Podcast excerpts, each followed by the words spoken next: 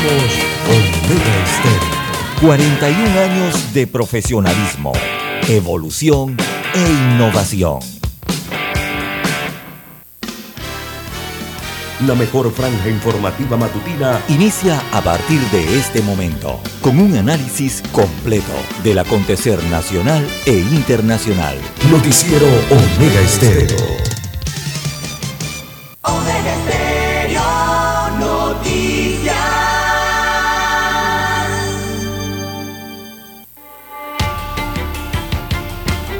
Continuación, los titulares, con los hechos que son noticias hoy.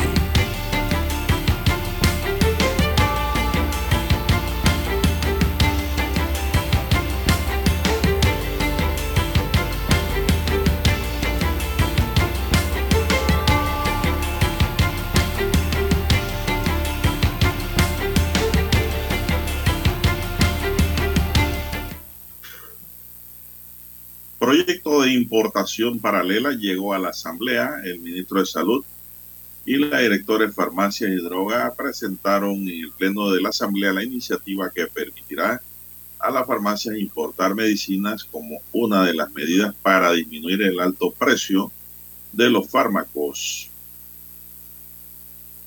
Irma Hernández, el rol de la juventud en la democracia es mantener una voz activa. La joven Irma Hernández es precandidata a la alcaldía de San Miguelito por la libre postulación. También para hoy, gobierno central tiene 8.185 millones de presupuesto para la vigencia fiscal 2023. Lo primero que haré será convocar una asamblea constituyente, dice el abogado Roberto Ruiz Díaz. Empresarios piden a las autoridades proteger propiedad privada en Coclé. Panamá registra 12 defunciones por COVID-19 en esta semana y transcurrió. Asamblea aprueba en tercer debate proyecto de ley que crea la política criminológica de Panamá, un tema pues muy esperado por todos los panameños. También para hoy, el clima de negocios en Latinoamérica cayó a su menor nivel en dos años. En otros titulares para la fecha, tenemos que acribillan en Rogelio Sinán a un sujeto. También pelea de gallo termina en una riña tumultuaria. Caldearon los ánimos. Cuatro muertes por accidentes en Boca del Toro, Parita, Cocle y La Chorrera. También hurtan en una casa y los sujetos son perseguidos y chocan con un autobús. 50.499 firmas han recolectado los candidatos por libre postulación en lo que va de esta semana. Y tras 89 años de existencia cierra la zapatería infantil. Amigos y amigas, estos son solamente titulares. En breve regresaremos con los detalles de estas y otras noticias. Estos fueron nuestros titulares de hoy. En breve regresamos.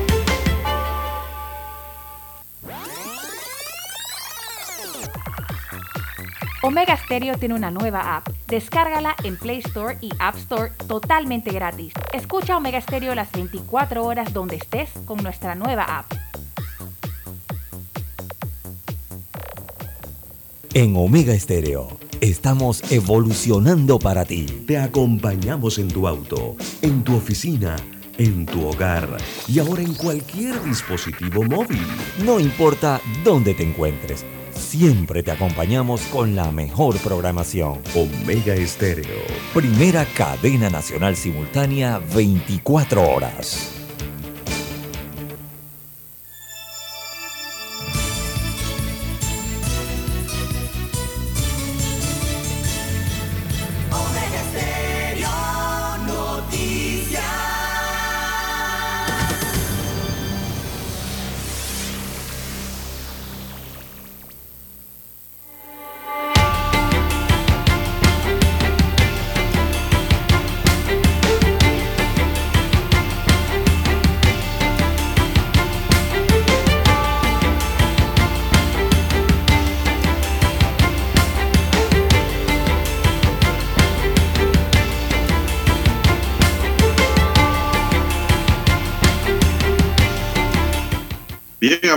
Y amigas, muy buenos días. Ya hoy es martes, así es. Rápidamente vemos el calendario aquí, martes 23 de agosto del año 2022. Daniel Arauz me acompaña en el tablero de controles en la mesa informativa. Les saluda Juan de Dios Hernández Sanjur para presentarle la noticia, los comentarios y los análisis de lo que pasa en Panamá y el mundo en dos horas de información iniciando esta jornada como todos los días con fe y devoción, agradeciendo a Dios, ante todo por esa oportunidad que nos brinda hoy de poder compartir una nueva mañana y de esta forma llegar así a sus hogares, acompañarles en sus vehículos, en sus lugares de trabajo y además donde quiera que usted se encuentre a esta hora de la madrugada.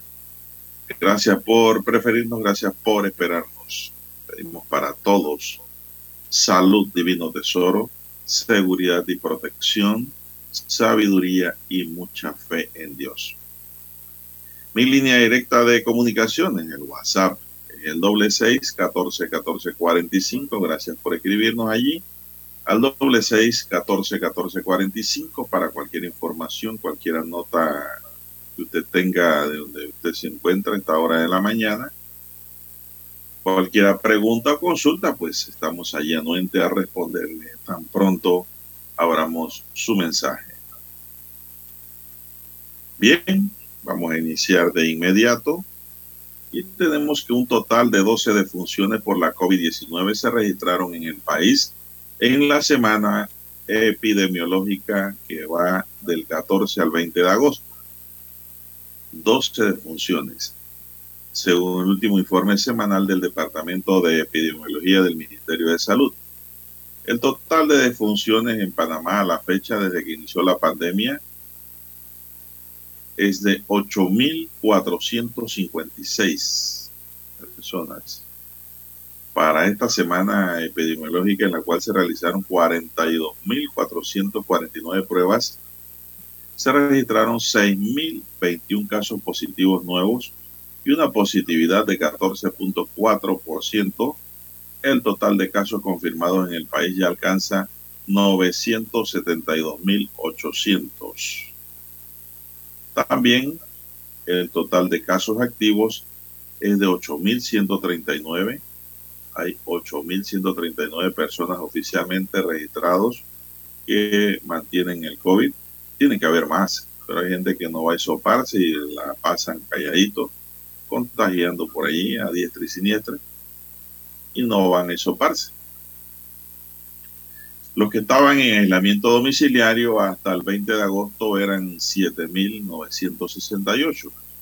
En tanto, los hospitalizados en sala eran 154 y en unidad de cuidados intensivos hasta esa fecha eran 17 pacientes.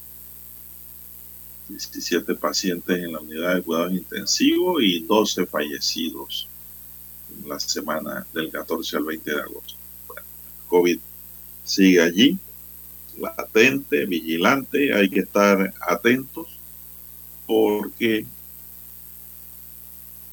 la enfermedad es contagiosa, el virus es contagioso.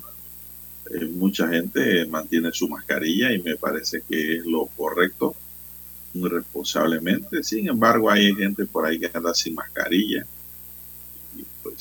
tranquilo, como si nada, no esté pasando nada. Ya el alcohol en la botellita esa, en el dispensador pequeño, como que ha ido pasando de moda. Ya mucha gente no lo tiene en su cartera, en sus bolsillos, pero yo sí recomiendo siempre tenerlo.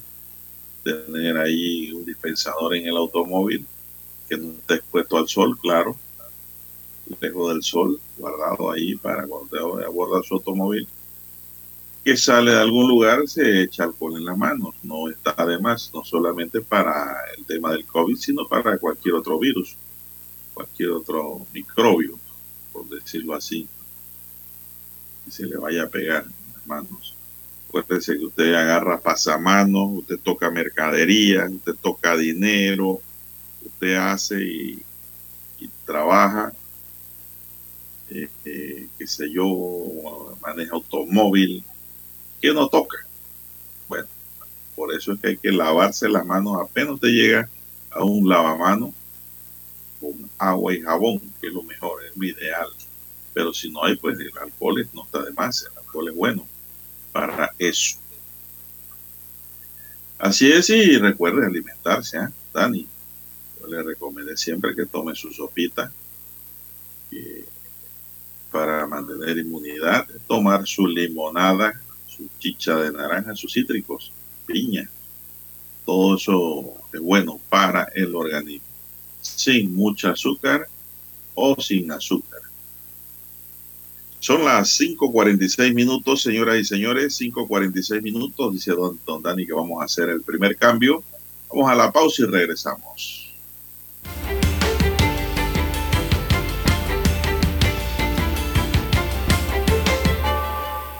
La mejor franja informativa matutina está en los 107.3 FM de Omega Estéreo, 530 AM. Noticiero Omega Estéreo presenta los hechos nacionales e internacionales más relevantes del día. 7:30 AM. Infoanálisis. Con entrevistas y análisis con los personajes que son noticia. De 8 y 30 a 9 y 30 de la mañana. Sin rodeos. Con Álvaro Alvarado. De lunes a viernes. Por Omega Estéreo. Para anunciarse en Omega Estéreo marque el 269-2237. Con mucho gusto le brindaremos una atención profesional y personalizada.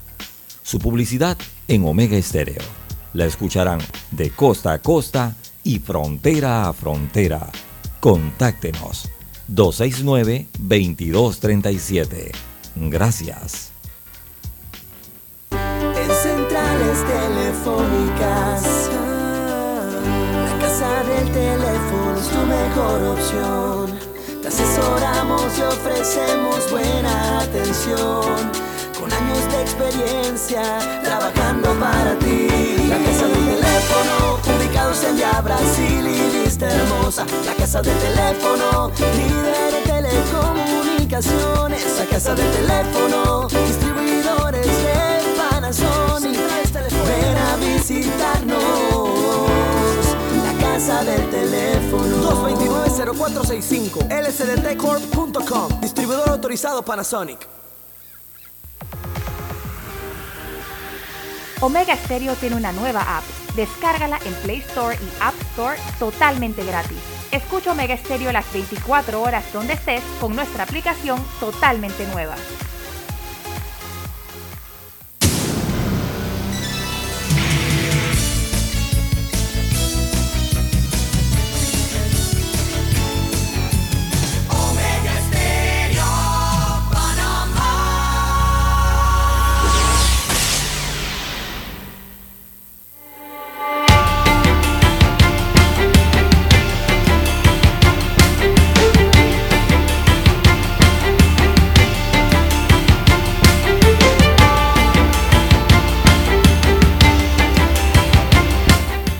Avanzamos, son las 5.49 minutos. Proyecto de importación paralela llegó a la Asamblea Nacional de Diputados ayer.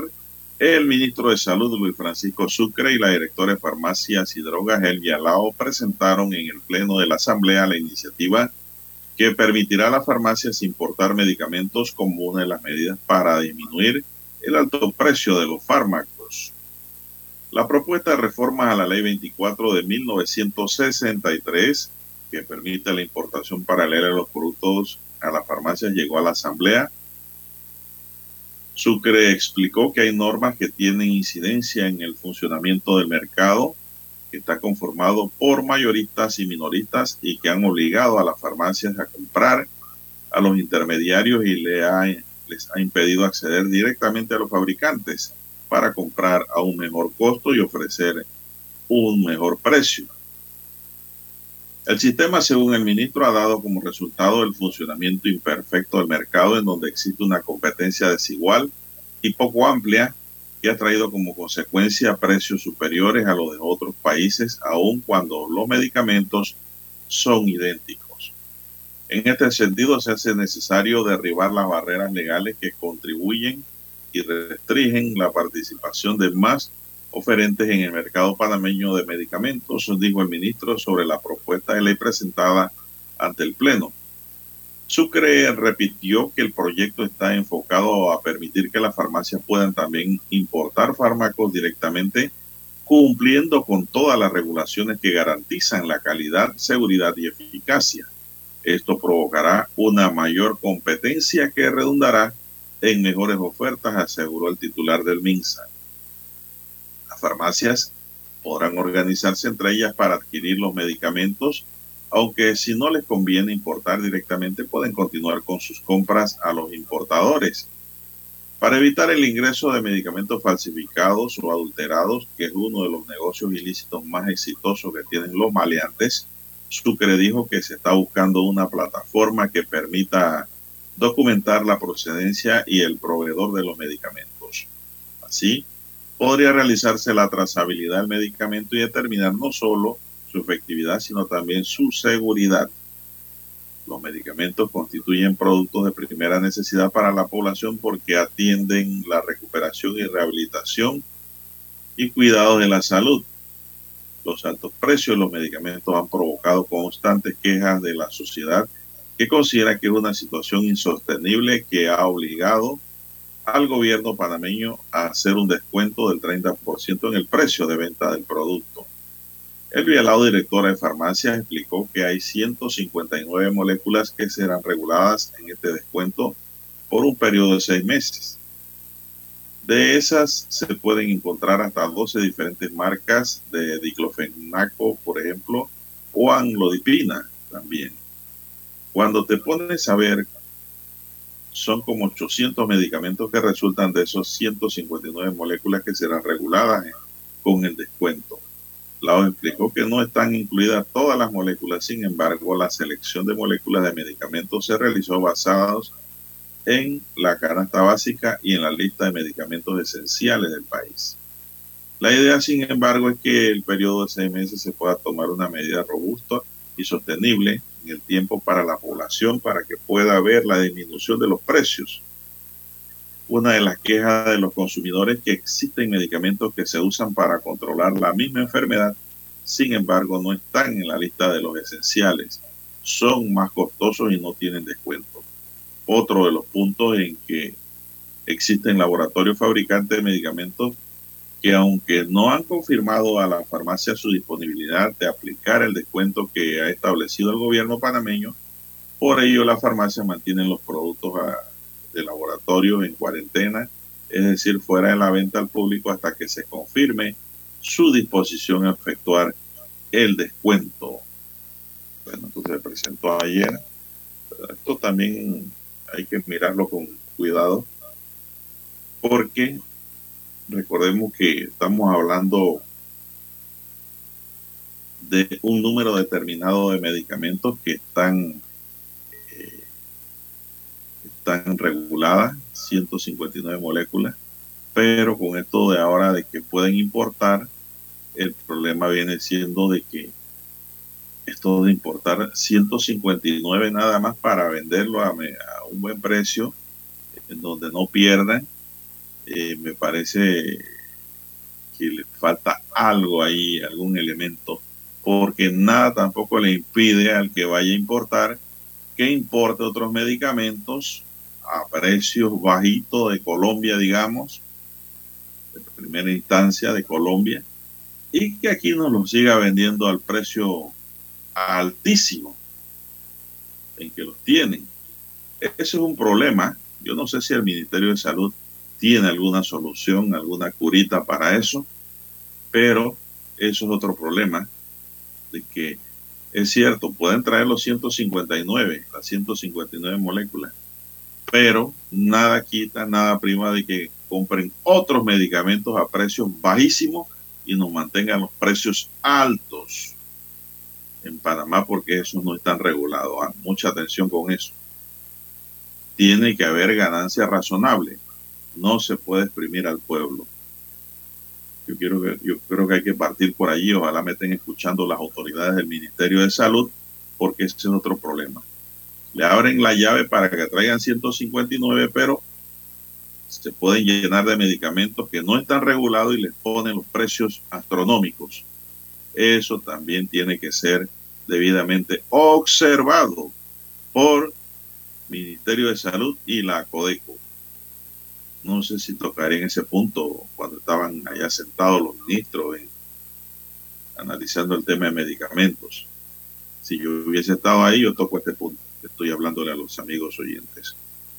Porque tampoco es una cuestión de abrir puertas para que hagan más negocios, más plata, de manera eh, irracional. Eso no, no, eso no es la idea, porque la idea es que el medicamento le pueda llegar a un buen precio al consumidor. Ah, no, pero que esto lo hace libre mercado. No, no, no. Esto yo creo que tiene que ser observado con detenimiento porque el libre mercado también se pone de acuerdo para trepar los precios por arriba de lo que debe ganarse realmente. No en exceso, porque nada estaríamos haciendo. Estaríamos haciendo más ricos a nuevos importadores. ¿Cierto o falso, amigos y amigas? Sé esto también tiene que mirarse con detenimiento. ¿ah? Bien, señoras y señores, eso era lo que quería tocar en el tema de medicamentos. Son las 5.57 minutos. Ahora mismo se informa de que, bueno, hay medicamentos en cuarentena. Así es. Eh, la información es que eh, hay una serie de medicamentos que no, no, tienen retenidos porque no se han puesto de acuerdo eh, distribuidores y farmacia para eh, hacer el descuento del 30% de rebaja que ha decretado el gobierno. Como que todo esté estancado, ¿no? Entonces también hay que tener mucho cuidado con eso. Eh, Existen laboratorios, fabricantes de medicamentos que aún no han confirmado a las farmacias también su disponibilidad de aplicar la rebaja que ha establecido el gobierno. Eso no es un descuento, se ha dicho una y mil veces. Eso es una rebaja del 30%. El descuento solo se le da al jubilado o las ofertas que hacen las farmacias eh, a los consumidores, los descuentos voluntarios que hacen algunas farmacias en Panamá. creo que no son muchas las cadenas y no son muy grandes tampoco esas cadenas. Son las que hacen mejores ofertas al consumidor. Bueno, eso es otra cosa. La farmacia mantiene los productos de laboratorios en cuarentena, es decir, fuera de la venta al público hasta que se confirme su disposición a efectuar la rebaja, porque digo, si lo venden serían como como sé cómo explicarlo, sería una pérdida porque no les da los números. Entonces, por eso es que los productos están en cuarentena. Y ya muchos están hasta devolviendo. Hay un periodo, hay un periodo en donde se puede devolver, devolver el medicamento sin que tenga que pagarlo el, el, el comerciante, el dueño de farmacia. Pero por ahora hay dice la información que tengo aquí, pues medicamentos en cuarentena porque no le han dicho que le van a ellos, le van a, a, ellos eh, reducir el 30%. Mientras eso no se dé, ellos no la pueden vender porque estarían perdiendo en el negocio. Bueno, vamos a esperar. Yo creo que es trabajo del gobierno también llamar a los distribuidores, llamar a los laboratorios y fabricantes para tocar el tema.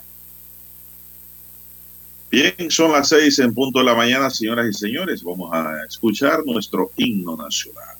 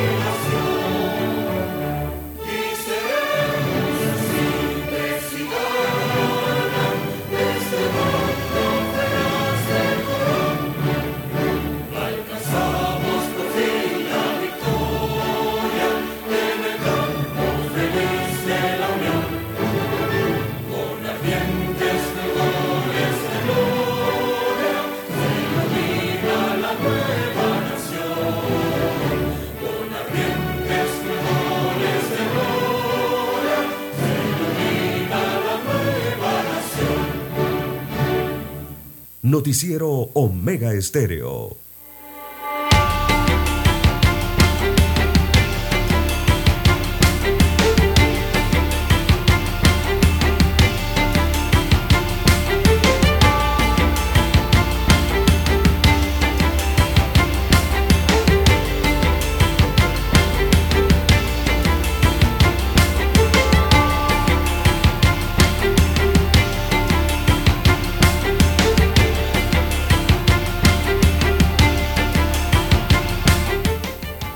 La mañana también avanza, son las seis tres minutos para todo el país.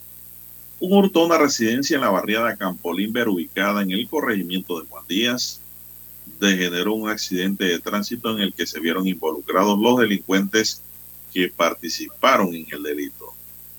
Según la información preliminar, los dueños de la vivienda asaltada habían salido a almorzar lo que fue aprovechado por los delincuentes para ingresar y tomar todos los artículos de valor que podrían cargar sin sospechar que la familia comería su almuerzo rápido y que regresarían pronto. Justo cuando los dueños de la vivienda regresaron al lugar, se toparon con los delincuentes saliendo del inmueble con sus pertenencias y de inmediato pues activaron las alarmas de los vecinos vigilantes algunos de los residentes salieron a perseguir a los ladrones. La información nos dice que justo cuando los dueños de la vivienda regresaron, los delincuentes iban saliendo y uno de ellos alzó su camiseta mostrándole un arma a una de las señoras. Como quien dicen, bueno, si ustedes hacen bulla o hacen algo, tendré que usar esta arma, ¿no? Tratando de intimidar a, las señoras, porque creo que eran dos las que vivían en la casa, pero ellas no se quedaron quietas, don Dani.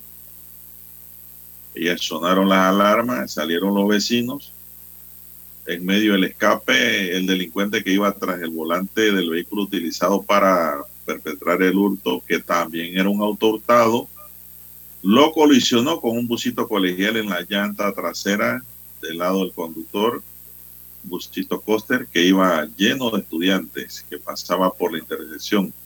El golpe fue tan fuerte que el colegial quedó montado sobre la acera. Los delincuentes no pudieron escapar y el carro estaba averiado. El sedán estaba dañado ya que uno también de los residentes de la barriada que lo seguía de cerca lo colisionó con su camioneta por detrás, impidiéndole la reversa. La tensa situación fue aprovechada por uno de los asaltantes para escapar, mientras que el otro fue aprendido en el lugar por las unidades de la Policía Nacional que inmediatamente llegaron al recibir la alerta de los vecinos en Campo Limber. Esto ocurrió ayer, amigos y amigas, y hay videos por allí que muestran todo como si fuese una película. Así es, eh, la información que me llega de la Policía Nacional dice que la Policía Nacional a través de la Dirección de Investigación Judicial aprendió, bueno, esto es, otra cosa, esto es en la 24 de diciembre. la noticia de acá es, vamos a ver si la tengo aquí, aquí está.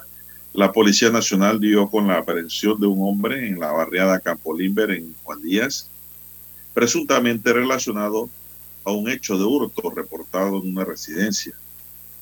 El hombre quien había sustraído computadoras, prendas, cajas fuertes, documentos y otros bienes de valor de una residencia en calle Suecia fue sorprendido por los dueños de la casa y la comunidad, quien rápidamente dieron aviso a la policía, lográndose la aprehensión del sospechoso a bordo de un vehículo tras la rápida intervención de las unidades motorizadas Lince que se apersonaron. En medio de la persecución, el hombre colisionó con el colegial. Dentro del auto fueron encontrados los bienes hurtados durante la acción policial. Otros dos sospechosos se dieron a la fuga, por lo que se mantienen los operativos en el sector y están esperando de que el que está detenido pueda dar mayores datos sobre ese hecho. Hecho pues que le salió mal, pero causaron daño.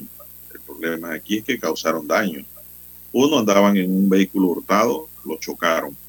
Eso no lo paga el seguro. Eso tiene eximente de responsabilidad civil a tercero. Dos, eh, de seguro que dañaron algunas cosas en la casa porque tuvieron que desconectar, qué sé yo, los equipos.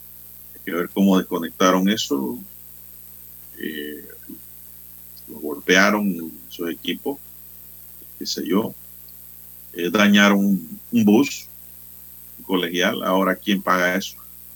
Es la pregunta. Pusieron en riesgo los ocupantes del bus, del cóster, que eran los estudiantes. Mire todo esto que, que ocurrió como consecuencia de este ilícito. Bueno, si eran tres, aquí hay una asociación ilícita, es un delito. El delito de hurto, hay que ver qué tipo de hurto le aplican aquí. Tiene que ser un hurto agravado. Si es daño a la propiedad, otro delito allí. Van tres. Eh, no sé si agarra, el que agarraron tenía arma, porque si tenía arma tiene otro delito. En fin, allí se van desglosando los delitos y por una mala tarde mal pensada en cuanto a una actuación injusta, ilegal, irrepudiable, pues van a quedar en la chirola, en la joya, sabrá Dios por qué tiempo este sujeto. Son los llamados ratas. Cuando se va la gente de la casa se meten a hurtar, son los, las ratas, ¿no? Lamentable para el país y para todos. Pero bueno, le va a caer el, le va a caer al que capturaron por lo menos el peso de la ley. De pronto habla en una colaboración allí con eh, los fiscales y dice quiénes eran sus compinches y pues eso lo, tiene derecho a descuento de pena. ¿Por qué no? Son las seis diez minutos, señoras y señores, seis diez minutos en su noticiero Omega Estéreo, el primero con las últimas. La ola de violencia continúa. Un hombre de unos 18 años, un muchacho, fue acribillado mientras se encontraba en el sector de Rogelio Sinán, en San Miguelito.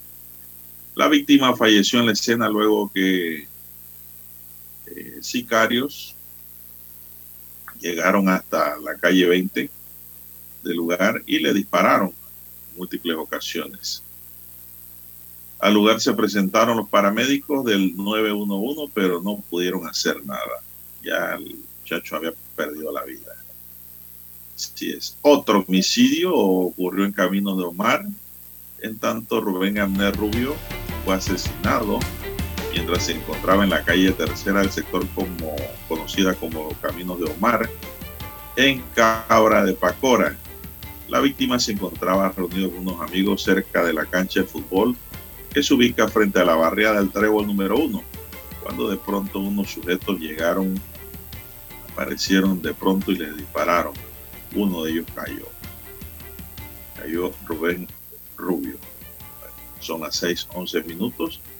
Eso es parte de, nuestro Panamá, de nuestro Panamá violento, que ya no es como antes. Esto es cada vez peor. Bueno, y para usted, Dani, que le gusta la pelea gallo, me parece, no, no estoy seguro. le gusta la, usted tenía gallo de pelea, me dijo antes. No sé si aún se dedica a la actividad. Una pelea de gallos terminó en una riña tumultuaria en un jorón que queda en la vía principal de Playa Leona, en la Chorrera, este fin de semana.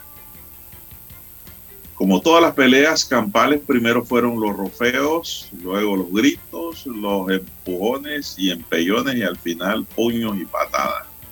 Algunas mujeres intervinieron para tratar de controlar la pelea, pero otros la sacaron de la zona de guerra.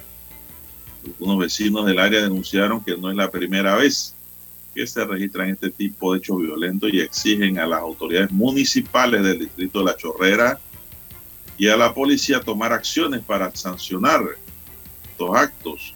Otros pidieron que no se permitan las peleas de gallo y que se cierre ese local donde siempre se producen las riñas por las peleas de gallo allí entre los apostadores apostadores que no, no aceptan perder. Y le voy a decir que esta es una actividad que es censurada por los protectores de animales, pero esto era una, era, eh, miren cómo le digo, era una actividad muy seria ¿eh? en cuanto a los apostadores. En una pelea de gallo usted dice, voy tantos pesos a tal gallo, ya usted firmó un contrato con quien se la acepta.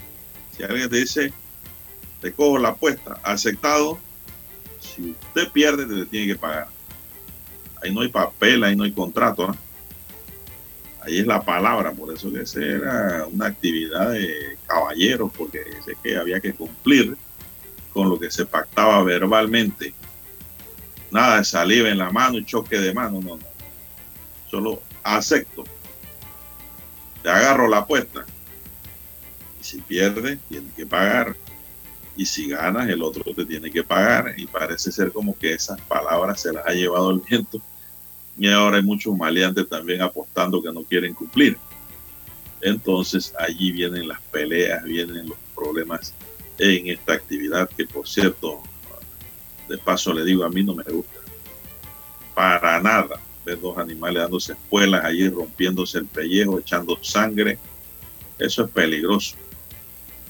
Eh, inclusive hasta para los que están por allí, porque a esos gallos le ponen unas espuelas, Dani, que parecen unos cuchillos y si un gallo de eso se vuela y le cae a alguien por ahí y le toca la yugular con esa espuela, se llamaba perico. Adiós, florecita linda. Se acaba la vida. Y entonces eso no es bueno porque, miren, una vez fui a una pelea de gallo, Dani, me gustan las anécdotas, que me invitaron, ¿no? Ahí en Coclé, en la tierra de César Lara. Y yo no iba a eso. Fui a ver un ratito, y vi como un gallo le metió la espuela a otro en el ojo casi la atraviesa la cabeza, no, hombre, eso fue salvaje. No me gustó. Yo digo, no voy a ver más estas peleas de estos animales. No me gusta. Y de ahí, desde esa fecha más, nunca en mi vida, hace muchos años he ido una pelea. No me llama la atención esa clase de pelea. Para nada, don Dani. Bueno, ya son las 6:15 minutos, Dani. Avanza la mañana. Como no, saludos a don César Lara. Vamos a la pausa y regresamos.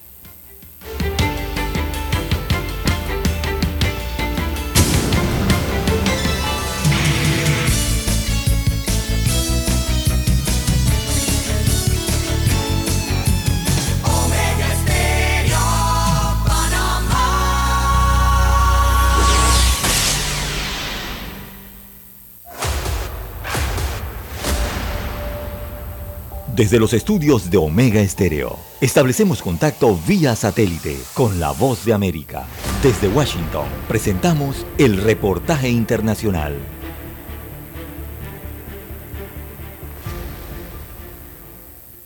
Un excursionista arrasado por inundaciones repentinas y lluvias torrenciales seguía desaparecido este lunes, ya que un fin de semana de tormentas obligó a cientos de personas a evacuar en los últimos desastres climáticos que afectaron los parques nacionales en Estados Unidos.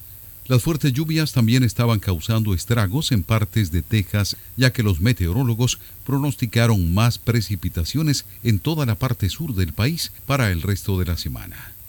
Yetal Angihotri, a quien los funcionarios del parque dijeron que todavía estaban buscando él, fue uno de varios excursionistas afectados por el aumento de las aguas el viernes, cuando las inundaciones repentinas arrasaron un área del Parque Nacional Zion en Utah llamada Narrows, conocida por sus acantilados de roca roja y cañones imponentes, destaca AFP. Un excursionista herido fue llevado a cientos de metros río abajo por la repentina inundación, mientras que otros quedaron varados hasta que los guardabosques los alcanzaron, informaron las autoridades.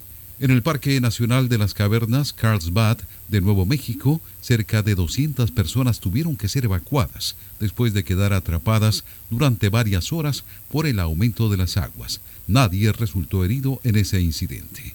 Las inundaciones repentinas se produjeron después de que las fuertes lluvias azotaron el suroeste afectado por la sequía con varios centímetros cayendo en un corto espacio de tiempo. El centro de Moab, Utah, quedó bajo tres pies de agua por las lluvias, informó el New York Times, citando a una portavoz de la ciudad. Tony Cano, Voz de América, Washington. Escucharon vía satélite desde Washington el reportaje internacional. La mejor franja informativa matutina está en los 107.3 FM de Omega Estéreo, 530 AM. Noticiero Omega Estéreo presenta los hechos nacionales e internacionales más relevantes del día. 730 AM. Infoanálisis. Con entrevistas y análisis con los personajes que son noticia. De 8 y 30 a 9 y 30 de la mañana, sin rodeos, con Álvaro Alvarado. De lunes a viernes, por Omega Estéreo.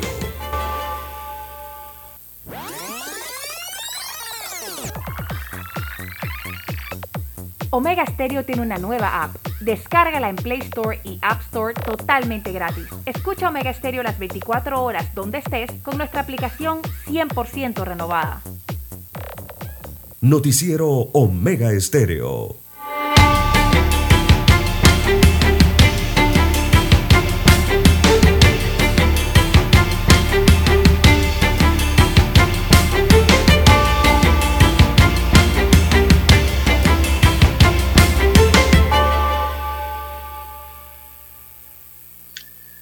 Bien, continuamos, son las 6.19 minutos, 6.19 minutos. El Pleno de la Asamblea Nacional aprobó este lunes en tercer debate el proyecto de ley 739 que establece la política criminológica de la República de Panamá, iniciativa presentada e impulsada por el Ministerio de Seguridad Pública.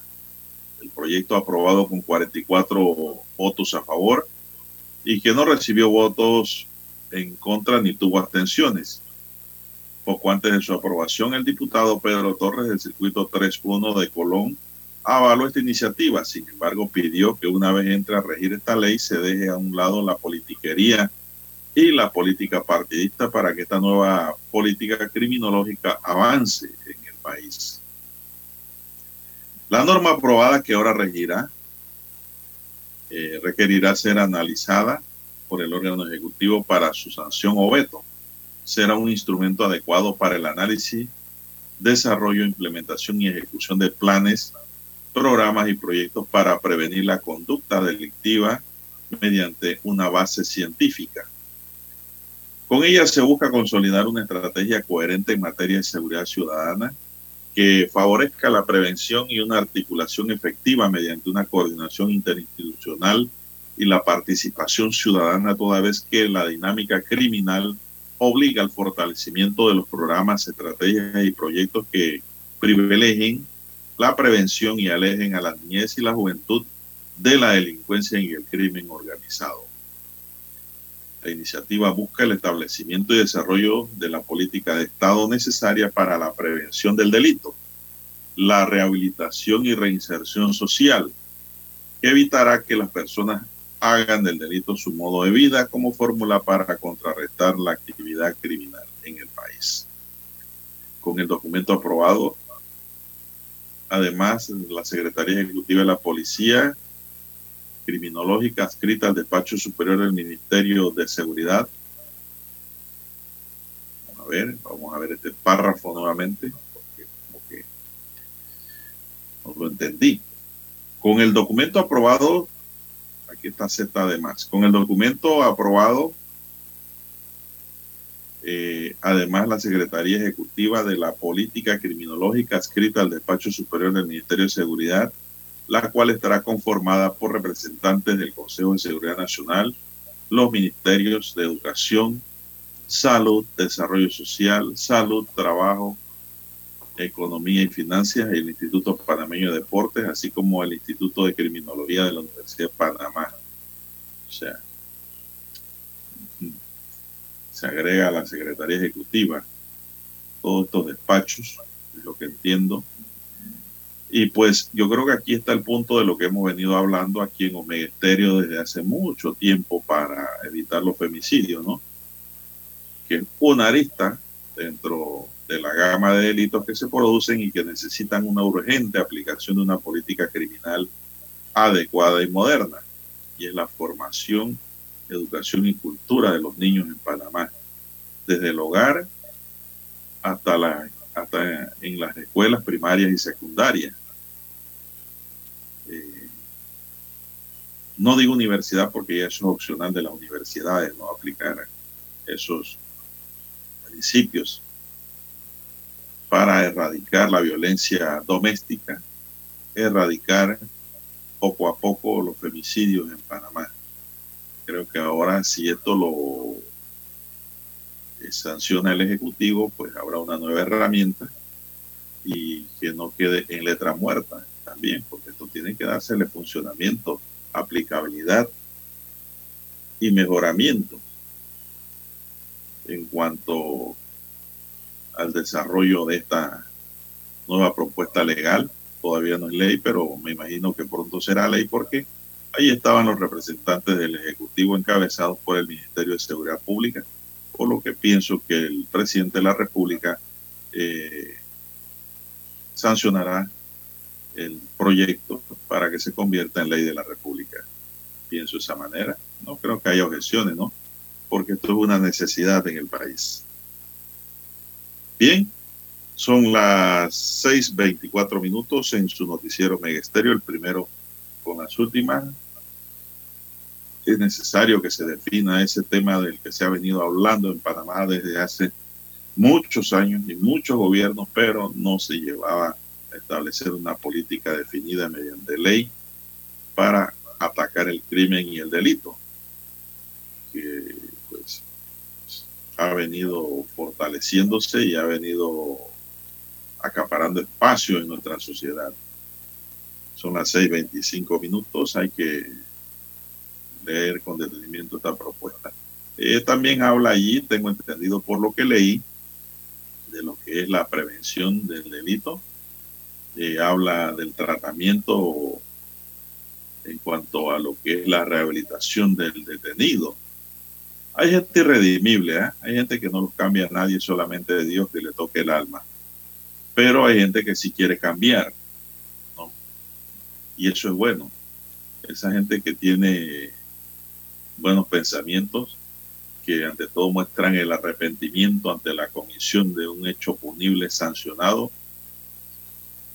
y hacen su mea culpa, su acto de contrición y quieren cambiar, yo creo que esta es una herramienta adecuada para que se reinserten a la sociedad como personas que han estado o están detenidas, están presas, están convictas. Entonces, eh, es una buena herramienta, en resumidas cuentas, para poder, para poder sacar el país, yo no diría del todo, ¿no? Del atolladero criminal en que se encuentra, sino en gran medida.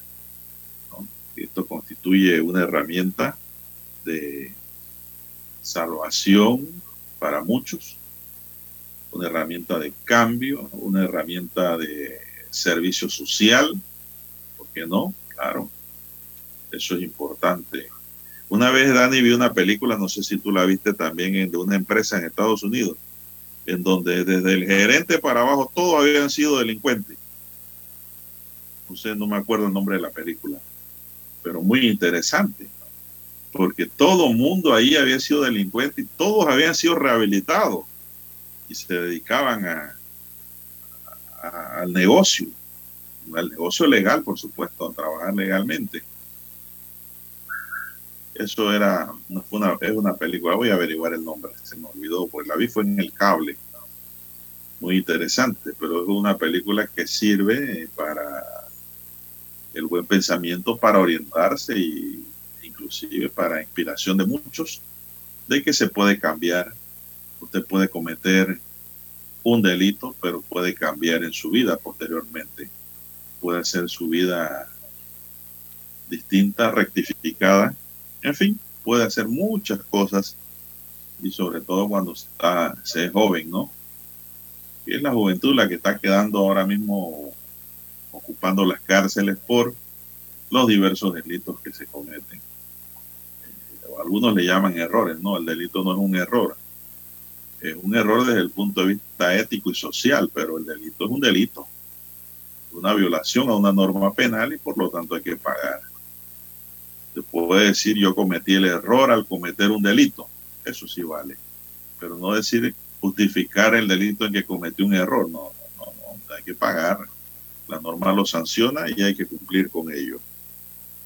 Son las seis veintiocho minutos, señoras y señores. Dani, vamos a hacer una pausa para escuchar los periódicos.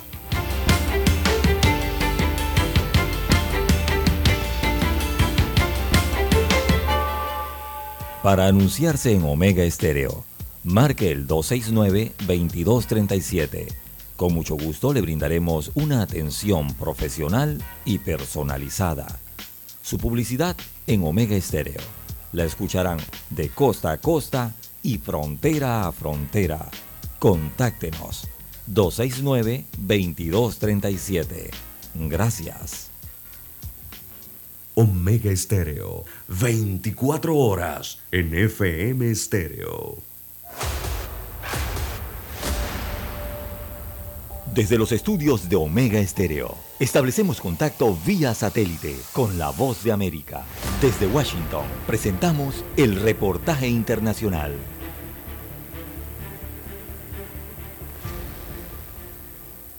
La Procuraduría para la Defensa de los Derechos Humanos finalizó la investigación de 170 denuncias de supuestas detenciones arbitrarias, es decir, de personas que según sus familiares fueron capturadas sin tener vínculos con pandillas y que corresponden al primer mes de vigencia del régimen de excepción. El procurador Apolonio Tobar ha recibido múltiples críticas por la tardanza en la investigación de los casos. De las más de 3.000 denuncias interpuestas desde marzo hasta lo que va del mes de agosto, la institución solo ha depurado 170 casos y el resultado revela que los abusos son mínimos, expresó Tobar. El expediente que resuelve el primer mes de denuncias recibidas en San Salvador, que contiene un aproximado de 170 denuncias, únicamente en 5 se ha detectado responsabilidad. ¿Qué confirma esto? Que la investigación es necesaria. El informe no convence a las organizaciones no gubernamentales de derechos humanos ni a sectores políticos de oposición, como lo expresa la diputada en el Congreso por el izquierdista partido Frente Farabundo Martí para la Liberación Nacional, FM MLN, Anabel Belloso. Es imposible que se trate de disminuir, por ejemplo, los abusos que existen en torno a la violación de derechos humanos, principalmente alrededor de la captura de personas inocentes, por ejemplo, en el marco del régimen de excepción. Durante el estado de excepción, las autoridades afirman que han capturado a más de 50 mil personas, de las cuales 42 mil ya están a la orden de las autoridades judiciales y destacan la reducción de los diversos delitos, incluidos los homicidios. Nerima del Reyes, Voz de América, El Salvador. Escucharon vía satélite desde Washington el reportaje internacional.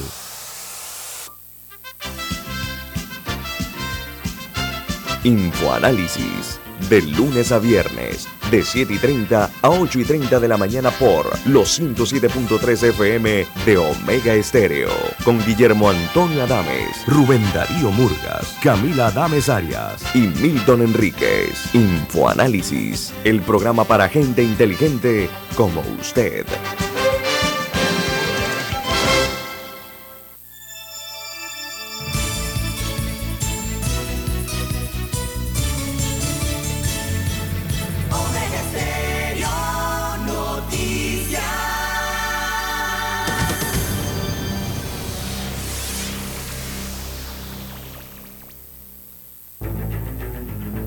Las noticias impresas en tinta sobre papel.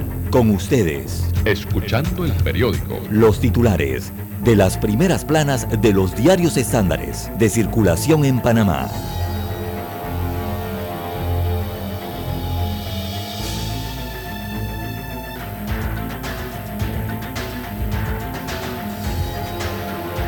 Bien, amigos y amigas, vamos con los titulares. ¿Qué nos dice el diario La Prensa, don César? Buenos días. Bien, el diario La Prensa titula para hoy, el MOB intenta revivir el corredor de playas ubicado en la provincia de Panamá Oeste. Así que el Ministerio de Obras Públicas envió a la Contraloría General de la República la adenda que modificará el costo y el alcance del primer tramo del fallido corredor de playas. Así que se ha modificado incluso la longitud en kilómetros eh, de construcción para este proyecto en la provincia de Panamá Oeste. También farmacias se proyectan escasez hasta que se pueda aplicar descuento del 30%. Destaca el titular del diario La Prensa que la mayoría de las farmacias han tomado la decisión de poner en cuarentena los 170 productos que están en el listado de reducción de precio y que están en sus inventarios hasta que operativamente puedan tener certeza que la producción la asumirán, la reducción en este caso, la asumirán los fabricantes a través de los distribuidores. Se refieren a la reducción del precio. También la Asamblea Nacional contrató 1.417 empleados eventuales más, aunque usted no lo crea, amigo oyente, de tener 6.298 funcionarios el año pasado, el órgano legislativo pasó a contar con 7.809 trabajadores en junio de este año, de acuerdo con un informe de la Contraloría General de la República. De esa cantidad de funcionarios, 1.417 son eventuales. También para hoy el diario La Prensa titula Corte busca magistrado para el Tribunal Electoral. Con el eh, proceso electoral para las elecciones generales del año 2024 en marcha y en medio de la efervescencia por la recolección de firmas para las candidaturas por libre postulación, la Corte Suprema de Justicia lanzó la convocatoria para escoger al nuevo magistrado del Tribunal Electoral. También la tecnología es clave para frenar el impacto inflacionario, dice un reportaje especial en la sección de Economía y Finanzas del diario La Prensa. Así que hacer más con menos es una de las ventajas que puede traer a las organizaciones y empresas la aplicación de nuevas tecnologías para transformar digitalmente y automatizar sus procesos, recuerda el nuevo gerente de Microsoft Panamá, Jorge Sa. También tenemos para hoy, amigos oyentes, que el Pleno de la Asamblea Nacional aprueba en tercer debate proyecto de ley que establece la política criminológica de Panamá. Así que se aprobó, el proyecto de ley es el número 739 que establece eh, la política criminológica del país. También hay un reportaje exclusivo del diario La Prensa, lo titulan La eliminación de la transmisión del VIH de madre a hijo aún sin cumplir. Así que hay 116 niños en tratamiento por VIH en la clínica de terapia antirretroviral del Hospital del Niño. La transmisión del VIH de madre a hijo en el país no baja del 4 o 5%. Y la meta que se ha establecido es que esa cifra baje al 2% aún sin cumplir. Bien, amigos oyentes, eh, también tenemos a nivel eh, internacional Centroamérica con mediana madurez digital en las empresas, destaca un reporte. Aunque la pandemia aceleró los procesos de transformación de las empresas y de los modelos del negocio, la madurez digital en la mayoría de los países de América Latina es media, destaca hoy un reporte especial. Bien, estos son los principales titulares que aparecen en portada del diario La Prensa para la mañana de hoy. Pasamos ahora a revisar los títulos que aparecen en primera plana de la estrella de Panamá. Así es, la estrella de Panamá para hoy dice proyecto de importación paralela llegó a la Asamblea. El ministro de Salud y la directora de Farmacias y Drogas presentaron en el Pleno de la Asamblea la iniciativa que permitirá las farmacias importar medicamentos como una de las medidas para disminuir el alto precio de los fármacos. Ser campeones de la MLS Cup debería ser la meta, vamos por buen camino, dice Pereira, el centrocampista venezolano del Austin Football Club. Daniel Pereira sueña con el triunfo durante el torneo. El rol de la juventud en la democracia es mantener una voz activa, dice la abogada Irma Hernández, que es precandidata a la alcaldía de San Miguelito por la libre postulación. También en la bruma o niebla mental, uno de los síntomas post-COVID del que poco se habla, pero que existe. El gobierno central tiene 8.185 millones de presupuesto para la vigencia fiscal del 2023. Roberto Ruiz Díaz dice, lo primero que haré será convocar una asamblea constituyente. Empresarios piden a las autoridades proteger propiedad privada en Coclé. Panamá registra 12 defunciones por la COVID-19 en la semana epidemiológica del 14 al 20 de agosto. Asamblea aprueba en tercer debate proyecto de ley que crea la política criminológica de Panamá. En otros titulares, para hoy en el tema del día, nos dice la estrella de Panamá que tiene más de 50 mil personas han respaldado a los independientes. En economía, el clima para negocios en Latinoamérica cayó a su menor nivel en dos años. Revisan últimos detalles para completar proceso cárnico de exportación a Estados Unidos. El euro cae de nuevo por debajo del dólar. Panamá recauda 3.033 millones de ingresos tributarios, 2.7 por debajo de lo presupuestado. En otros titulares, Panamá cayó ante China Taipei y se enfrentará ante Nicaragua en partido de eliminación. La artillería panameña no pudo ante el brazo del abridor chino Liao Yuanchu. La cuenta atrás de Simeone, el conjunto madrileño ha mejorado su equipo del pasado curso a este y de las salidas del goleador Luis Suárez, los centrocampistas Héctor Herrera y Daniel Guas. El alemán Alexander Zverev no jugará el US Open. Xavi vacía el Barcelona de vacas sagradas.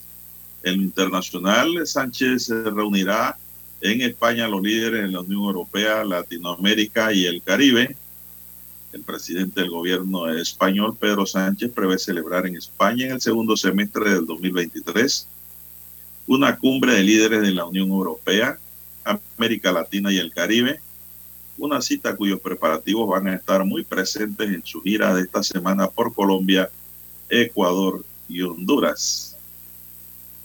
Caravana con 500 migrantes parte de la frontera sur de México rumbo a Estados Unidos.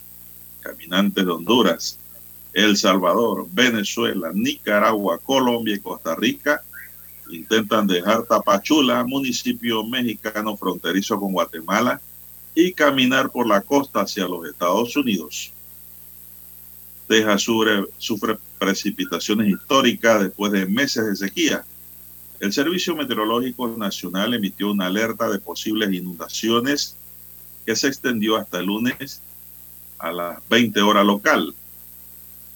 Y López Obrador dice que culpables de caso Ayotzinapa están siendo juzgados. López Obrador indicó que más allá de las pruebas que se presenten, el funcionario reconoció ser el responsable de la investigación que derivó en la verdad histórica. Señoras y señores, estos son los titulares del diario La Estrella de Panamá. Para hoy concluimos con la lectura de los titulares correspondientes a esta fecha. Hasta aquí. Escuchando el periódico. Las noticias de primera plana, impresas en tinta sobre papel. 7.30 AM. Infoanálisis, con entrevistas y análisis con los personajes que son noticia. La mejor franja informativa matutina está en los 107.3 FM de Omega Estéreo, cadena nacional. Para anunciarse en Omega Estéreo, marque el 269-2237. Con mucho gusto le brindaremos una atención profesional y personalizada. Su publicidad en Omega Estéreo. La escucharán de costa a costa y frontera a frontera. Contáctenos 269-2237. Gracias.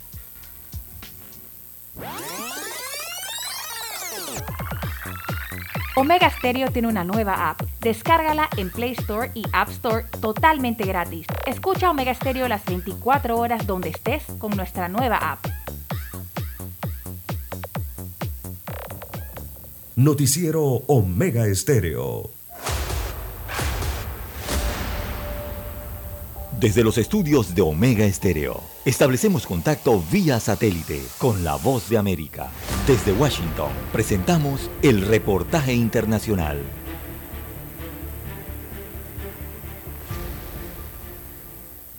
El Ministerio de Salud de Venezuela informó en junio que fue detectado un primer caso sospechoso de viruela símica en un paciente proveniente de España y anunció que se encontraba haciendo el despistaje en la cadena de contagios para establecer un cerco epidemiológico. Sin embargo, desde entonces no se ha presentado una actualización del estatus de la situación. Ante las pocas campañas de educación e información respecto a la enfermedad, el médico pediatra y vicepresidente de la Academia Nacional de Medicina, Unida de Urbina, hace un llamado a las autoridades venezolanas. Primero de información, segundo saber en qué estatus está el método de control que están o deben implementar en caso que aumenten los casos. Y pues estamos viendo con preocupación cómo ha ido aumentando los casos en América Latina, en países vecinos. Entonces, pues Venezuela, como toda la región, estamos expuestos a que lleguen más casos y el llamado es al Ministerio Popular de la Salud para que implemente y explique qué está haciendo en materia de contención. Manuel Figueres Esparza, presidente de la Sociedad Venezolana de Infectología, reitera que los contagios ocurren cuando existe contacto estrecho piel con piel y añade que en general el factor de mayor riesgo son las múltiples parejas sexuales. Y hombres jóvenes porque los adultos que tuvieron la vacunación de la viruela antes de los años 80, antes de los años 70, tienen algún tipo de protección que pueden mantener. Luego de que la Organización Mundial de la Salud declaró la viruela símica como emergencia de salud pública internacional, la Academia Nacional de Medicina de Venezuela recomendó al gobierno del presidente Nicolás Maduro declarar una alarma sanitaria, asegurar la transparencia en el manejo de información, reforzar la capacidad para el diagnóstico, desarrollar programas de vigilancia epidemiológica e iniciar las diligencias para garantizar el acceso futuro a antivirales y vacunas contra la enfermedad. Carolina Alcalde, Voz de América, Caracas. Escucharon vía satélite desde Washington el reportaje internacional. La mejor franja informativa matutina está en los 107.3 FM de Omega Estéreo, 530 AM. Noticiero Omega Estéreo presenta los hechos nacionales e internacionales más relevantes del día. 730 AM. Infoanálisis con entrevistas y análisis con los personajes que son noticia. De 8 y 30 a 9 y 30 de la mañana, sin rodeos, con Álvaro Alvarado. De lunes a viernes, por Omega Estéreo. Problemas de tierra, accidentes graves, reclamos a aseguradoras, incumplimientos de contratos, reclamos de herencias, todo asunto civil y penal, consulte al 6614-1445. Ahora contamos con el servicio de asesoría, confección de pliegos de cargos, impugnación y defensa en materia de contrataciones públicas. 6614-1445. Licenciados Juan de Dios Hernández Sanjur y Belkis Hernández Díaz. Es momento de adentrarnos al mar de la información. Este es el resultado de nuestra navegación por las noticias internacionales más importantes en este momento.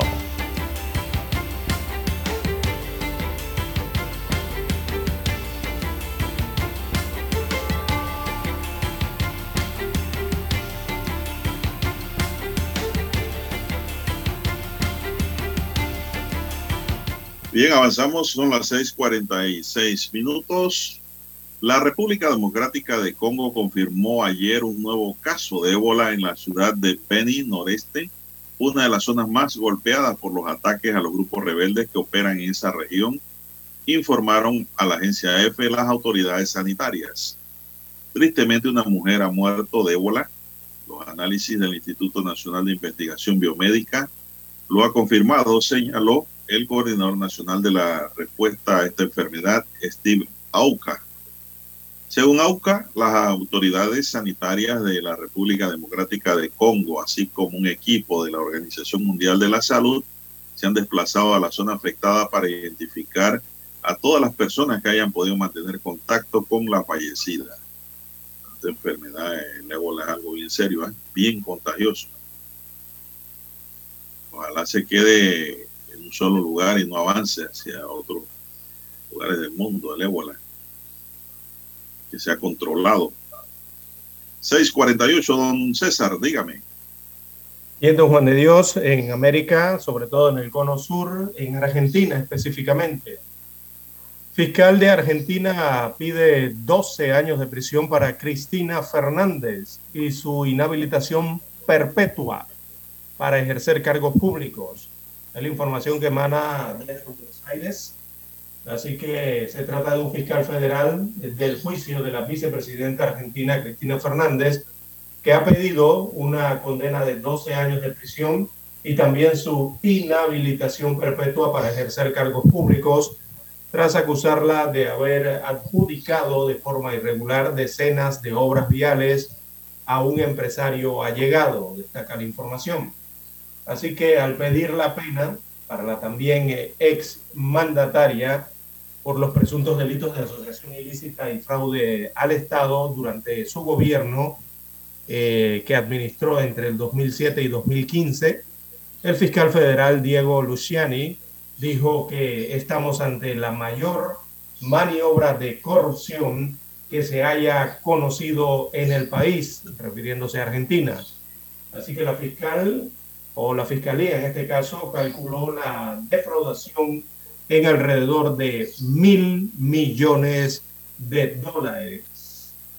Así que la exmandataria, eh, por su parte, negó los cargos y sostiene que el tribunal eh, que la juzga desde hace tres años ya tiene escrita y hasta firmada la sentencia en su contra. Es lo que ha dicho la expresidenta eh, de Argentina, también funge como vicepresidenta en estos momentos. Bien. Bueno, como ya estamos por Sudamérica, don César, Ahora la Fiscalía de Perú pidió también este lunes un impedimento de salida del país por 36 meses y comparecencia ante la justicia para la esposa del presidente Pedro Castillo, Lilia Paredes, mientras se le investiga por crimen organizado, lavado de activos y otros. La medida solicitada también afecta a los hermanos de la primera dama, Walter y David Paredes, así como al empresario Hugo Espino, que se acogió a la confesión sincera, una figura de colaboración con la justicia tras ser detenido por este caso. Lilia Paredes, investigada como presunta coordinadora de una red encargada de adjudicar obras públicas a cambio de dinero, de acuerdo a la tesis de la Fiscalía y en la que están implicados sus hermanos, incluida Jennifer Paredes, creada como una hija por la pareja presidencial y hoy bajo arresto. Esto está serio en Sudamérica, en Perú. Así es, la justicia por todos lados. Hombre, que va. Esto es muy triste cuando un mandatario está involucrado en estos ilícitos con su familia. Qué barbaridad. Son las 6:51 minutos. Bien, también en los Estados Unidos de América, don Juan de Dios, en Arkansas, en este estado específicamente, se ha abierto una investigación sobre la brutal paliza de tres policías a un detenido. Así que la agresión fue grabada en un video que se viralizó en las redes sociales y los tres agentes han sido apartados del servicio, eh, según destacan las informaciones eh, para el día de hoy. Ese video ha recorrido también las redes sociales aquí en Panamá, eh, don Juan de Dios. Bueno, y aunque usted no lo crea, don César, 11 tigres y dos osos han sido protagonistas de una compleja y arregada operación de rescate después de que el zoológico en el que vivían en Tailandia fue abandonado por falta de turistas durante la pandemia. Ahora los animales disfrutan de una nueva vida en un santuario en el interior del país.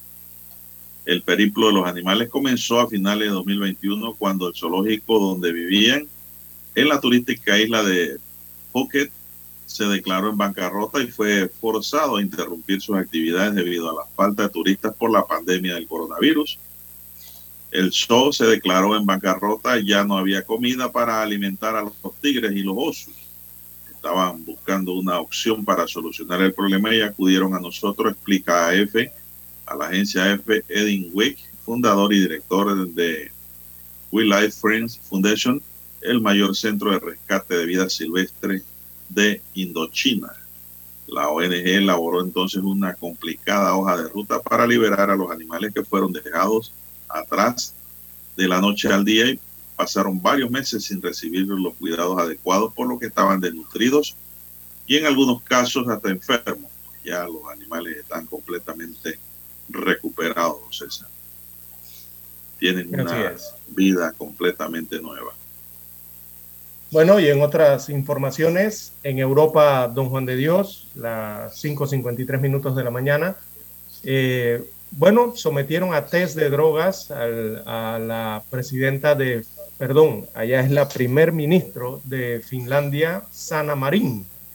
Ella se había sometido a un test de droga la semana pasada, dieron el resultado ayer, Don Juan de Dios, y el resultado fue negativo. Así que la presidenta decía la verdad, como señalábamos en Omega Estéreo.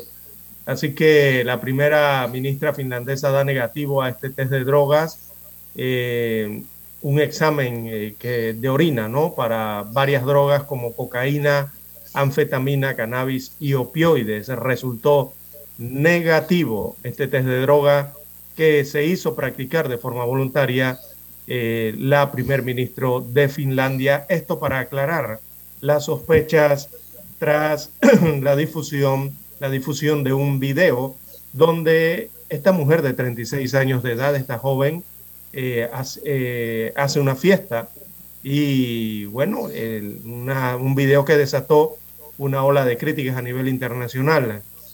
Así que el test de droga tomado a la primera ministra Sana Marín el 19 de agosto del 2022 no reveló presencia de drogas según las autoridades en Finlandia.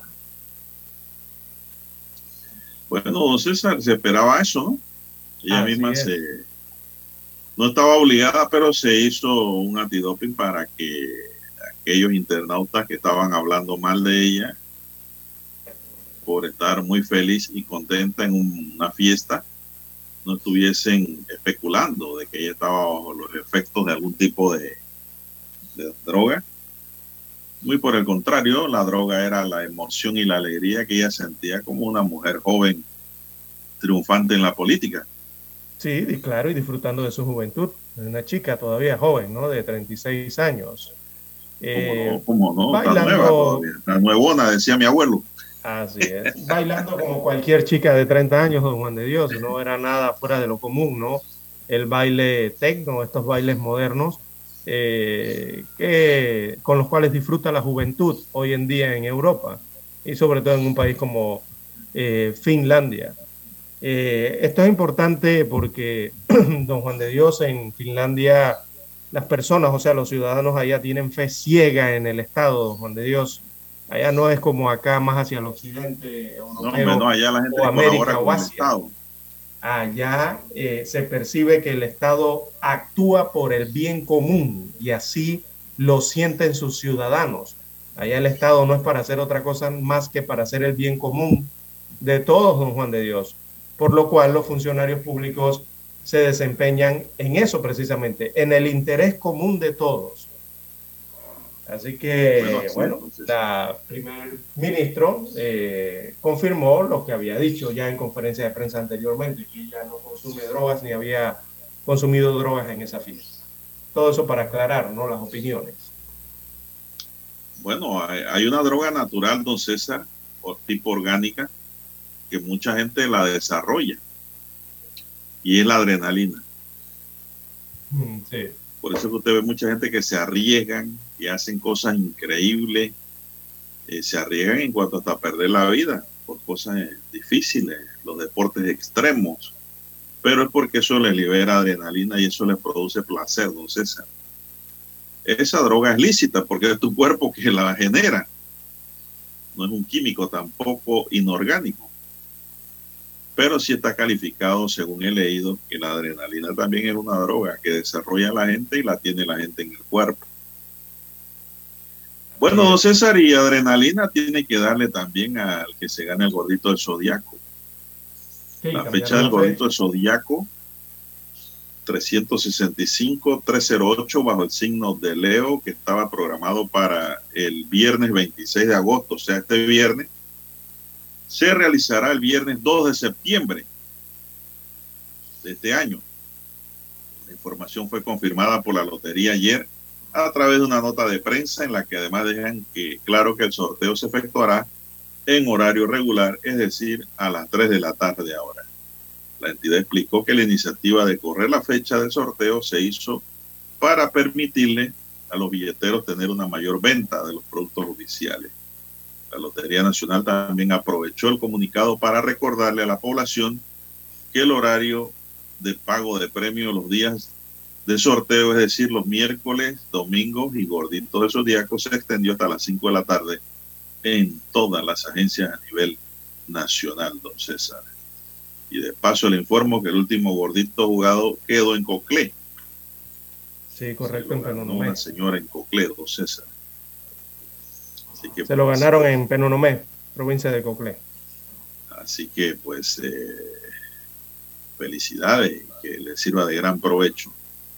¿Cómo no? Porque un gorditazo de esto te cambia la vida, don César. Oh, cómo no, don Juan de Dios. Te llega un millón que nunca estabas esperando. Cuatro mil o lo estabas esperando, pero lo veías imposible. Y así ocurre, pues. Por eso que yo recomiendo a amigos oyentes comprar, aunque sea un billetico. Cómprese su billetico por ahí. Y usted no sabe, porque la suerte es loca y a cualquiera le toca. ¿Quiénes no ganan, don César? los que no compran. Usted se compra uno dos dolitas, eso no le quita nada. Dos dolitas que cuesta, eh, usted entra en jugada y puede ganárselo. Son las 7 en punto de la mañana, don Dani. Vamos a Washington y regresamos.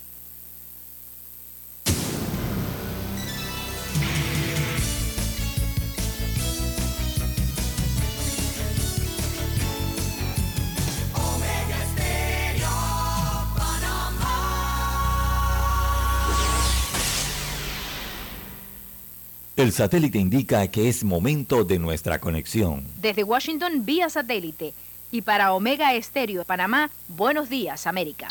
Buenos días América, vía satélite desde Washington.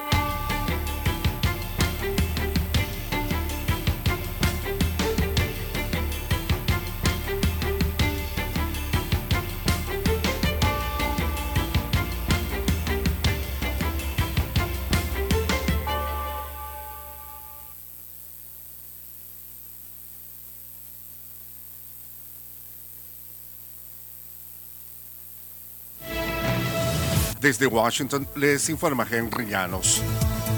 Migrantes solos, solteros y mayores de edad no pueden entrar a albergues en la frontera de Estados Unidos. Nos informa Víctor Castillo. Y si yo tengo tres meses, 17 días aquí esperando, dos meses la gente se va y yo estoy aquí. Desesperación, ansiedad, cansancio, hambre y sed son comunes para centenares de migrantes solos y mayores de edad. Llegan a la frontera con la intención de ir a Estados Unidos, pero las personas solteras, así como los que viajan solos y los mayores de edad, se consideran los menos afortunados por no poder ingresar a un albergue. Uno puede comer un día y otro día no. Estoy sufriendo aquí, no encuentro nada de trabajo. No bañazo bien, no comino bien. Víctor Castillo, Voz de América, Los paquetes de sanciones de Estados Unidos a empresas y oligarcas rusos por la guerra no provocada contra Ucrania no llegan todavía a la negación de visas para todos los ciudadanos de ese país, explicó un funcionario del Departamento de Estado. Estados Unidos no querría cerrar las vías de refugio y seguridad para los disidentes de Rusia u otros que son vulnerables a los abusos contra los derechos humanos, según dijo el funcionario.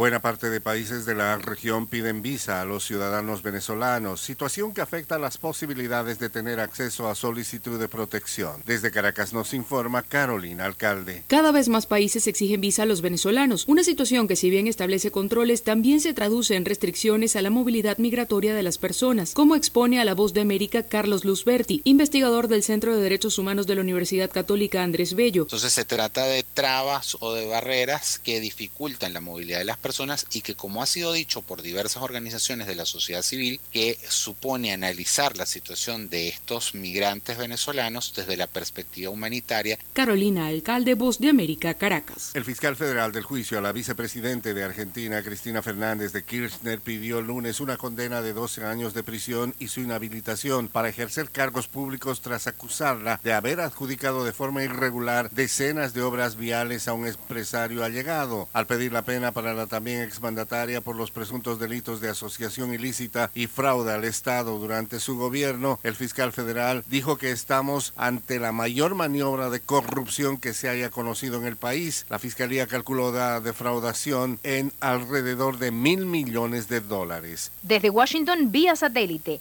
y para Omega Estéreo de Panamá hemos presentado Buenos Días América. Buenos días, América. Vía satélite. La mejor franja informativa matutina está en los 107.3 FM de Omega Estéreo, 530 AM. Noticiero Omega Estéreo presenta los hechos nacionales e internacionales más relevantes del día. 730 AM. Infoanálisis, con entrevistas y análisis con los personajes que son noticia. De 8 y 30 a 9 y 30 de la mañana, sin rodeos, con Álvaro Alvarado. De lunes a viernes, por Omega Estéreo. Desde hace 60 años, Industrias Correagua trabaja para este país porque cree en Panamá y su crecimiento. Haciendo los techos que te protegen de la lluvia, haciendo que el edificio donde trabajas sea más fuerte y duradero y que la escuela donde estudian tus hijos sea tan sólida como su futuro. Dentro de miles de edificios, casas y estructuras de este país, corre algo tan fuerte como el orgullo panameño. Industrias Correagua, 60 años siendo el acero que hace fuerte a Panamá.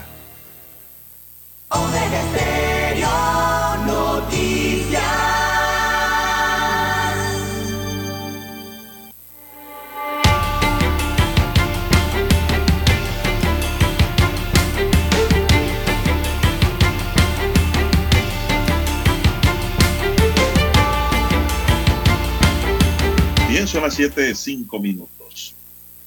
Todos los lunes desde ayer y por los... Oye, Dani, dice un oyente que por qué yo dije billetico y no billetito. Bueno, porque nuestros abuelos hablaban así de billetico. Así hablaban antes los abuelos en Panamá. Al estilo colombiano, porque estábamos ligados históricamente a Colombia, ¿no? Bueno, ahora sí voy con esta nota. ¿ah? Todos los lunes y desde ayer y por los siguientes 11 meses, cuando cierre el proceso de recolección de firmas, el Tribunal Electoral publicará el reporte oficial de firmas para las candidaturas independientes para el cargo de presidente de la República, alcalde, diputado y representante. Una medida que mata cualquier tipo de especulación en las redes y que formaba parte de los reclamos de, los aspirantes. De acuerdo con la más reciente publicación del Tribunal para el cargo de presidente, el jurista Francisco Carreira ha reunido 2.314 firmas aceptadas. A este le sigue también el abogado Eduardo Quirós con 2.104 firmas. La diputada Zulay Rodríguez lleva 1.817 firmas. Y pegada a ella Melitón Arrocha con 1.553 firmas. Por debajo siguen Kathleen Levy con 1.194, Dimitri Flores con 928, María Vanessa Ford con 884 y Maribel Gordón en la cola, la del Suntrack y frena de eso, con 422. Cada aspirante a este cargo debe recoger un mínimo de 40 mil firmas. De ahí los tres que más acumulen serán quienes entrarán en la boleta de votación el próximo 5 de mayo de 2024. Entre los 21 candidatos a, o precandidatos a presidente se ha admitido un total ya de 11.608 firmas. En el caso de los diputados, la mayoría cuenta con menos de mil firmas, excepto Raúl Antonio Fernández, del 8-4, que ha inscrito 1.463. Ángel Santos, del circuito 8-2, con un total de 1.341. En total, 18.533 personas han dado su respaldo a estas candidaturas para diputado. En el caso de los alcaldes, el actual diputado Edison Brose, Edison Brose lidera el conteo con 998 para la alcaldía capitalina, seguido del colonense Lorenzo de Galván con 960 firmas, mientras que Irma Hernández de San Miguelito logró registrar a 837 personas como parte del respaldo para su campaña. Con respecto a las candidaturas para representantes, la gran mayoría tienen menos de 100 firmas, pero en total llevan 13.305 ciudadanos que han firmado en todo el país. Tras seis días de haber iniciado el periodo de recolección de firmas entre los cargos por libre postulación, 50.499 personas han brindado su respaldo a algún aspirante. Una fuente del Tribunal Electoral indicó que el uso de la tecnología ha permitido que se registren por día aproximadamente 5.000 firmas y contando. En comparación con las elecciones de 2019, cuando la medida de recolección con libros se habilitaba a las 24 horas, este número estaba por unas 3.000 firmas diarias. Es decir, ha mejorado el sistema por lo que entendemos aquí en la nota del Tribunal Electoral. No obstante, las ventajas de la tecnología y el afluente reportado por la entidad, al conversar con los precandidatos abundan las quejas por la lentitud del sistema o las dificultades técnicas que conlleva el proceso para recoger una firma. Carrera, abogado y aspirante de la presidencia, dijo a la estrella que el sistema es muy poco amable está hecho para hacer más difícil todo. Cada vez que uno ingresa hay que poner los códigos y no los conserva como lo hacen los programas inteligentes. Su colega Eduardo Quiroz, quien aspira al mismo cargo, observó que cuando el ciudadano está dispuesto a firmar le toma entre 4 a 6 minutos el procedimiento. Pero la diputada Zulay Rodríguez pidió que se agilice el programa Tribunal Contigo por, el, por lo fastidioso que es está muy malo. Hemos llevado, dice gente, a los kioscos y no reconoce la huella dactilar. Es muy lento. Añadió que también ha experimentado inconvenientes en cuanto al reconocimiento facial. Sin embargo, para el Tribunal Electoral, el hecho de haber recogido tal cantidad de firmas en tan solo, en tan solo seis días de haber arrancado es una prueba de que el sistema funciona. Carrera contó que para lograr la meta emplea a activistas y candidatos a otras posiciones que recogen firmas para ellos y para él. No obstante, se quejó, como lo han hecho otros interesados, del tiempo que toma hacer los registros, más de 10 minutos según Carrera. El abogado Quiroz solicitó al tribunal que defina cuáles son las áreas donde hay cobertura, aquellas zonas apartadas en las que se permite recoger firmas con libretas para evitar cualquier sorpresa futura proceso de recolección de firmas requiere de un celular que no tiene otro uso más que para alojar la aplicación del tribunal y entrar al sistema. Cada aplicación tiene un costo de 36 dólares, lo que implica una inversión tanto de la aplicación y el aparato, además de, además de colaborar, además de colaborador que realice la tarea. Eso también hay que pagarlo. Esto representa una inversión importante para los precandidatos y la necesidad de empezar a buscar donantes antes de que empiece formalmente la contienda electoral. Bueno, don César, por lo que leí hay algunos precandidatos que ni suenan ni truenan. Sí, muy, eh, muy, pocas firmas, ¿no? Nada más han votado a su familia, han, han inscrito a su familia. Sí, no veamos, ya usted, ya usted mencionó a los que más tienen, que son eh, Carrera con 2.314, Eduardo Quiroz con 2104. Eh, de allí entonces le sigue eh, Zulay Rodríguez con 1817. Seguido entonces por Melitón Arrocha, 1553. Después de Melitón Arrocha sigue Kathleen Levy con 1194 firmas. De allí, el, quien más tiene firmas allí, en la, ya sería en la sexta posición, sería Dimitri Flores. Él ha recolectado 928 firmas, o por lo menos son las firmas aceptadas hasta el último reporte. Dimitri Flores. De allí le sigue María Vanessa del Carmen Ford Rogers que tiene 884 firmas aceptadas.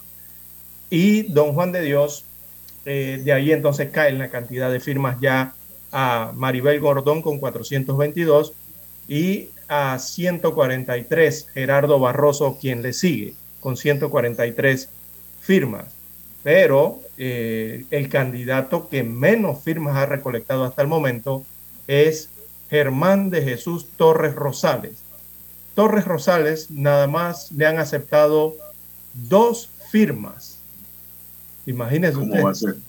Dos firmas nada más. O sea, ha presentado tres firmas en total. De las tres le aceptaron dos y le rechazaron una. Increíble, ¿eh? Es lo que tiene. Presentó Eh, tres y le rechazaron una. Exactamente, sí. Eso sí está de buena, don César, ¿ah? por no decirlo de otra manera. Presento tres y me anulan una. Bueno, Bueno, así, yo así digo, oye, ¿cómo está la muchacha esta que tiene nombre de fruta? Eh, déjeme buscar en el listado a ver si lo tengo aquí. Eh, Su- es Suriela, ¿no? Suriela del Carmen Gómez, ella es. Ella ha presentado un total de 21 firmas, las 21 Ah, se no. le han rechazado. No le han rechazado ninguna. Lleva 21 firmas. No, pero tú con Siriela. 21 firmas no tienes ni el club de padres de familia de tu escuelita. Ella se llama Siriela. Algunos, eh, bueno, eh, han cambiado su nombre por No, le habían dicho Ciruela, pero ella es Ciriela. Siriela es el nombre correcto, pero la gente ¿Cómo? la conoce por eh, acá en el buen panameño, ¿no? Eh, ella tiene 21 firmas recolectadas hasta el momento. Bueno, pero en el pelotón acá me llama la atención, don César. Yo pensaba que Maribel Gordón iba a dispararse en los números. Sí, exacto. Y mire que, que en el pelotón este que va 400 adelante va de último con- con 422. Sí, exacto. Bueno, esto está empezando. ¿ah?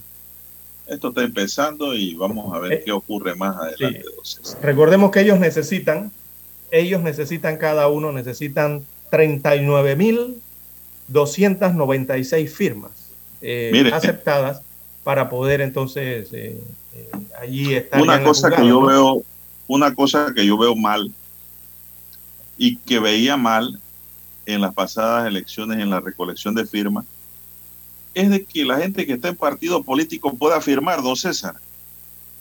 Yo pienso que esas firmas no son puras. Porque a la hora de la hora, esa persona votar, don César, va a votar por su partido político, el candidato de su partido, y no va a votar por ningún libre postulación o independiente. Porque está inscrito. me parece que esa es partido. una posición ambigua y poco saludable para el sistema político. Es la realidad, don César. Claro, está ejemplo, inscrito en un partido, ¿no? Supongamos, el PRD tiene 600 mil miembros. Póngale que la mitad vote por un libre, vote, se inscriba por un libre postulación que no le afecte en nada. A la hora de los mameyes, de contar la ciruela y de la guayaba, ¿qué va a pasar? Todos esos 300 mil que se fueron por la libre postulación votarían por su candidato. Entonces, ese libre postulado no sería más que un convidado de piedra, don César. Sería un mirón. Los mirones son de palo porque no tiene ni voz de- ni voto. Porque esas son firmas viciadas, desde mi punto de vista. No tiene sentido. Entonces, en conclusión, en la próxima campaña, que solo puedan firmar los no inscritos en partidos políticos, don César. Hay Yo que creo que le daría más pureza electoral. a libre postulación, a libre postulado y al independiente. Le daría más pureza y más certeza de poder eh, recibir un voto en caso de llegar a la meta. Vamos a la pausa, don Dani, la última y regresamos.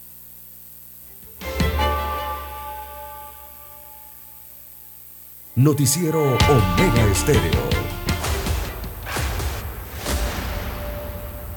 Desde los estudios de Omega Estéreo, establecemos contacto vía satélite con la voz de América. Desde Washington, presentamos el reportaje internacional.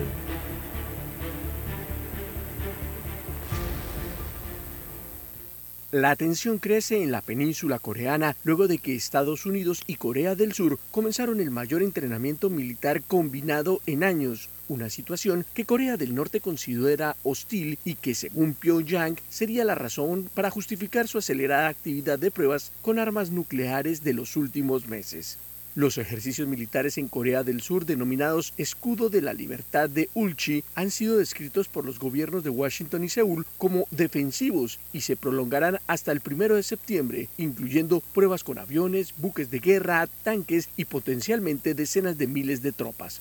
Por su parte, Corea del Norte considera los ejercicios militares como ensayos de invasión y el subdirector de un grupo de expertos dirigido por el Ministerio de Relaciones Exteriores de Corea del Norte dijo a la agencia de Associated Press que Estados Unidos y Corea del Sur enfrentarían desafíos de seguridad sin precedentes si no abandonan su presión militar hostil contra Corea del Norte. Esto incluye los ejercicios militares conjuntos. Algunos especialistas consideran que esta situación se ha visto agravada por el prolongado estancamiento en la diplomacia desde que colapsara una reunión de alto nivel entre el entonces mandatario estadounidense Donald Trump y el líder norcoreano Kim Jong-un a principios de 2019. En aquel momento el gobierno de Washington rechazó la demanda de Corea del Norte de levantar algunas sanciones impuestas por Estados Unidos a cambio de que el gobierno de Pyongyang autorizará el desmantelamiento de un sistema nuclear envejecido. En lo que va del año, Corea del Norte realizó más de 30 lanzamientos de misiles balísticos, un número que es considerado récord para este tipo de prácticas. Las pruebas, además, han incluido las primeras demostraciones en casi cinco años de misiles balísticos intercontinentales. Héctor Contreras, Voz de América, Washington. Escucharon vía satélite desde Washington el reportaje internacional. Para anunciarse en Omega Estéreo, marque el 269-2237. Con mucho gusto le brindaremos una atención profesional y personalizada. Su publicidad en Omega Estéreo. La escucharán de costa a costa y frontera a frontera. Contáctenos 269-2237. Gracias. Problemas de tierra, accidentes graves, reclamos a aseguradoras, incumplimientos de contratos, reclamos de herencias, todo asunto civil y penal, consulte al 6614-1445. Ahora contamos con el servicio de asesoría, confección de pliegos de cargos, impugnación y defensa en materia de contrataciones públicas. 6614-1445. Licenciados Juan de Dios Hernández Sanjur y Belkis Hernández Díaz. ¿Qué tal amigos? Les saluda Álvaro Alvarado. Quiero invitarlos para que me acompañen en mi nueva casa, Omega Estéreo, donde estaremos hablando sin rodeos de los temas que interesan a Panamá. De lunes a viernes, de 8 y 30 a 9 y 30 de la mañana. Sin rodeos, con Álvaro Alvarado, por Omega Estéreo. Noticiero Omega Estéreo.